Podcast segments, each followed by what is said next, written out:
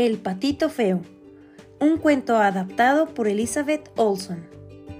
Un hermoso día de primavera, la mamá pata estaba sentada sobre su nido, esperando que sus preciosos polluelos salieran del cascarón. Aunque el día era claro y fresco, la mamá pata estaba muy cansada de empollar. Se sintió muy feliz al ver que los huevos comenzaban a romperse. Uno por uno se rompieron cinco huevos y cinco patitos amarillos salieron tropezando de los cascarones. Miraron al mundo a su alrededor y llamaron a su mamá. ¡Pío, pío! ¡Cuac, cuac! contestó la mamá pata. Miraba con admiración su nueva familia. ¡Ay, son los patitos amarillos más tiernos y encantadores! les dijo a sus hijos. Pero, ¿qué pasaba? El huevo más grande aún no se había abierto con un suspiro la mamá pata se sentó de nuevo y esperó a que el último huevo estuviera listo. Por fin, el cascarón comenzó a romperse. La mamá pata ansiaba conocer al nuevo patito, pero quedó muy sorprendida cuando el huevo salió un polluelo gris. El torpe bebé se bamboleaba entre la hierba. Cielos, dijo la mamá pata, eres mucho más grande que los otros patitos. Espero que sepas nadar. El patito gris miró a su madre y dijo, Al día siguiente, la mamá pata llevó a sus pequeños al estanque. Los patitos saltaron dentro del agua al mismo tiempo. Sumergieron sus cabecitas y de inmediato las levantaron. Patalearon y nadaron mucho. Incluso el patito grande y gris nadaba muy bien. Miren lo bien que mueve sus patas y sostiene su cabeza, dijo la mamá pata. De alguna manera es hermoso. La orgullosa mamá llevó a sus patitos al corral.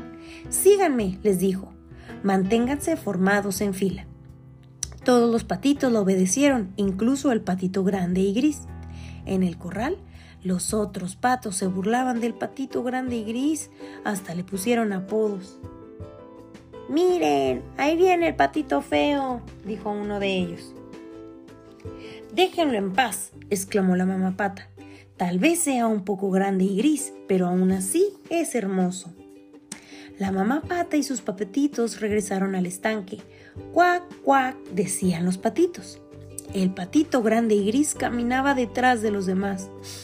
Nadie me quiere, decía. Tan solo soy un patito feo. La mamá pata se detuvo a la orilla del estanque. Vengan, vamos a practicar el nado, dijo. No olviden permanecer en fila y seguirme. Uno por uno los patitos saltaron al agua. También el patito feo saltó al agua. Pataleó con sus fuertes patas. Era muy buen nadador. El patito feo olvidó mantenerse en la fila y nadó hasta el otro lado del estanque. De pronto escuchó un sonido extraño. ¡Wuf! ¡Wuf! ladró un perro. El patito feo estaba muy asustado. No veía a su mamá, de modo que se escondió entre la hierba y se quedó muy quieto. Trató de hacerse lo más pequeño posible. El perro persiguió una libélula hasta una hoja cercana, pero no vio al patito feo. Después, moviendo la cola, se alejó corriendo. El patito feo estaba tan asustado que se quedó escondido toda la noche. Cuando llegó la mañana el perro se había ido, pero también la mamá pata. El patito feo estaba muy triste. ¿Qué voy a hacer? se preguntaba. El patito feo pasó todo el verano solo cerca del estanque. Al poco tiempo, el aire se hizo más frío y las hojas de los árboles se volvieron amarillas y rojas. El patito feo ve una bandada de aves blancas y elegantes cruzando el cielo. Son tan hermosas, decía el patito feo. Quisiera poder seguirlas, pero mis alas son muy pequeñas y yo soy demasiado feo.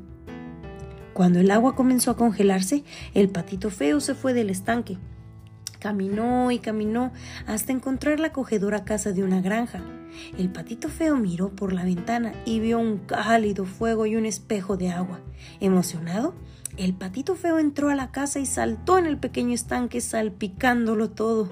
El pobre patito no pudo nadar mucho porque la esposa del granjero gritó ¡Hay un pato en la tina! Y con un rápido movimiento de su escoba ahuyentó al patito feo y lo hizo salir de su casa. Afuera el aire estaba frío.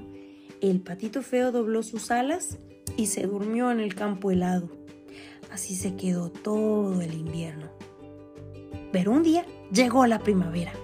y el patito feo levantó el cuello y desplegó las alas. Sus alas batieron el aire con más fuerza que antes, hicieron que el patito feo se elevara por los cielos. Aterrizó cerca del estanque y vio un ave muy elegante en el agua. Siento molestarte, dijo el patito feo, pero ¿puedo nadar aquí? Pero qué cisne tan tonto, contestó una rana. Le estás hablando a tu propio reflejo. De pronto, el patito feo lo entendió. Ahora era un hermoso cisne. Ven a nadar con nosotros, le dijeron otros dos cisnes que estaban cerca. Y con el corazón tan ligero como una pluma, se fue a conocer a sus nuevos amigos. Y colorín colorado, este cuento se ha terminado.